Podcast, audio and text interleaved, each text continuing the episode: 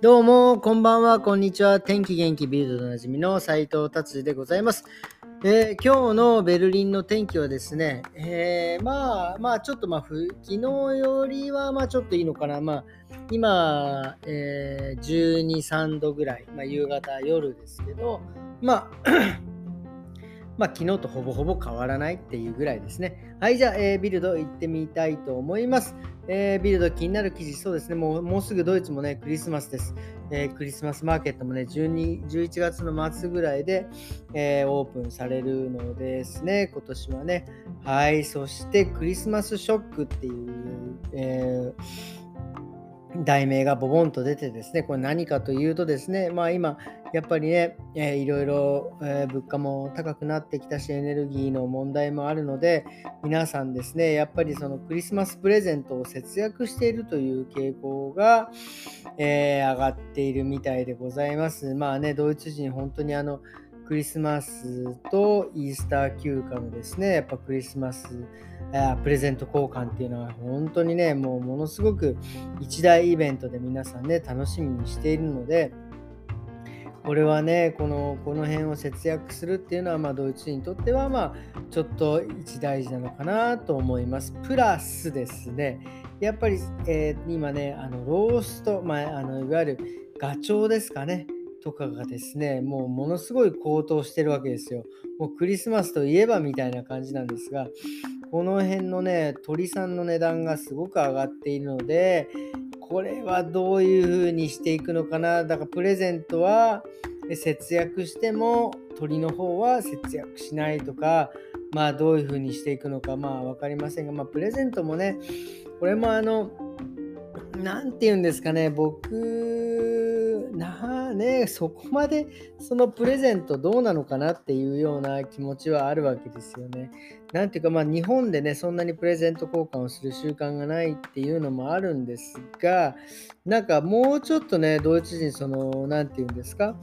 えー合理的ね、あのー方が、お合理的なね、方が多いので、これもね、もうちょっと考えてですね、例えばお金にするとかね、こうあとはあの、まあ、1年かけてそのプレゼントにする。まあ、ちょっとね、もうあのすいません、尻滅裂になって申し訳ないんですが、まあ、ちょっとね、まあ、とりあえず今、クリスマスの、えープレゼントはだいぶ、えー皆さんで、節約しようということが、えー出ております。はい、では次ですね。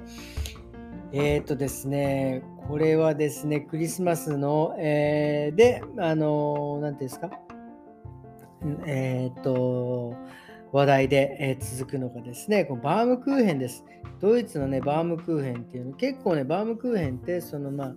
クリスマス時期に、まあ、味わ味わっているというか、まあ、クリスマス時期に出てくる、まあ、あのもう一個ねあのケーキのやつレーズンが入っている、えーケーキ僕あんまりあれ得意じゃないんですが、まあ、それとバームクーヘンっていうのは結構ねなクリスマスに、えー風物詩として出てくるんですがこのねバームクーヘンって結構あんまりこう食べた方がいないっていう人が結構ドイツ人ね結構多いみたいですね。はい。っていうのがちょろっと載ってます。そしてですね、このバームクーヘンのこれね、定義っていうのがあるのが僕初めて知ったんですが、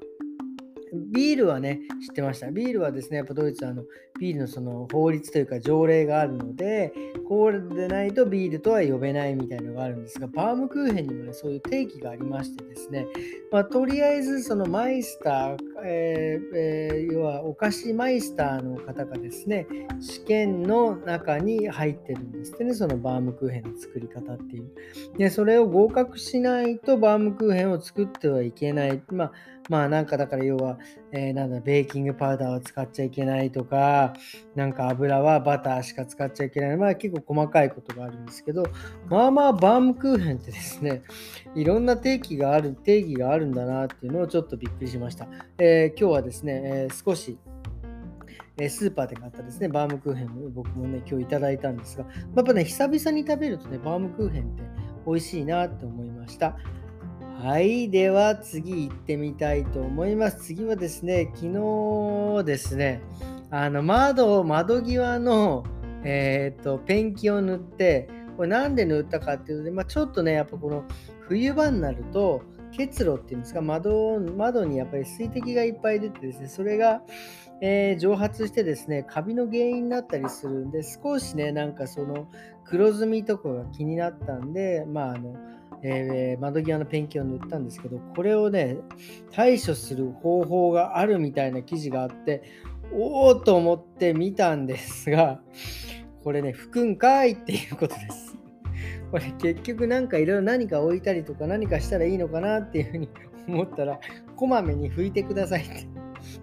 知っとるかなっていう感じのね、えー、記事で、まあまあね、改めてね、僕はもうだから冬場はね、あそこにちょっとね、えー、使わないタオルとか置いといてですね、それで、えー、拭いた方がいいなっていうふうに思いました。で、プラス、あとは換気ですね。やっぱりあの結構冬場はね、あの閉めっぱなしにすることが多いのですが、えー、1日に2回か3回、えー、5分から10分換気することでですね、そういうカビなんかも予防できるというふうに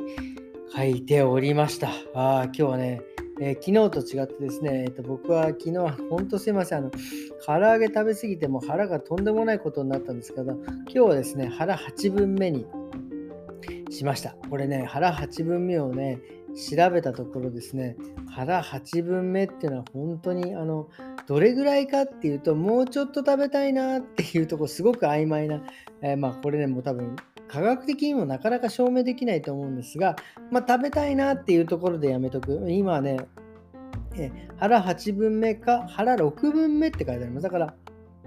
8分目よりはもっと食べたいなっていうところで、やめてしまうということでですね、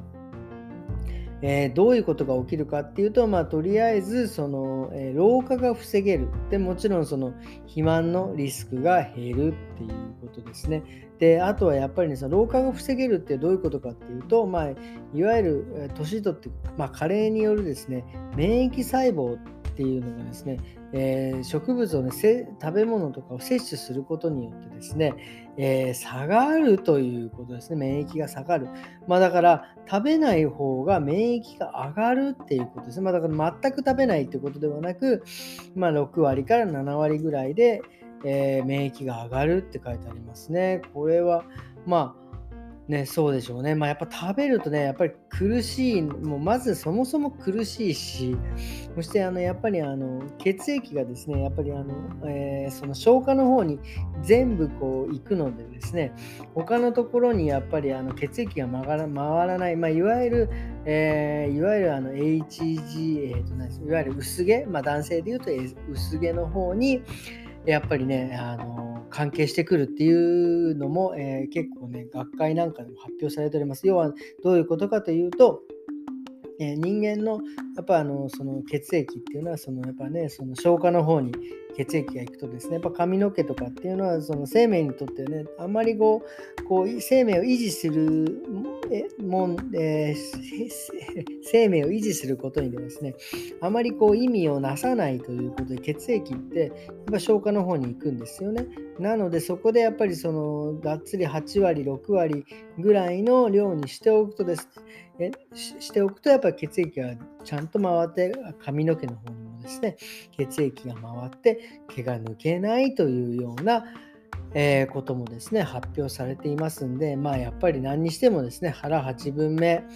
えー、6番6分目ぐらいがいいということですね。なので今日はですね僕あんまりそこまで、えー、食べ過ぎずに、え頑張って、ええ食事を済ませてしまいましたということです。ということで今日はこんな感じで終わりにしたいと思います。今日はですね、月曜日ですね。明日は月、えー、火曜日です。えー、えー、とですね、1週間始まりましたね。またバリバリ頑張っていきたいと思います。ということで今日はこんな感じで終わりにしたいと思います。それではまた明日。さようなら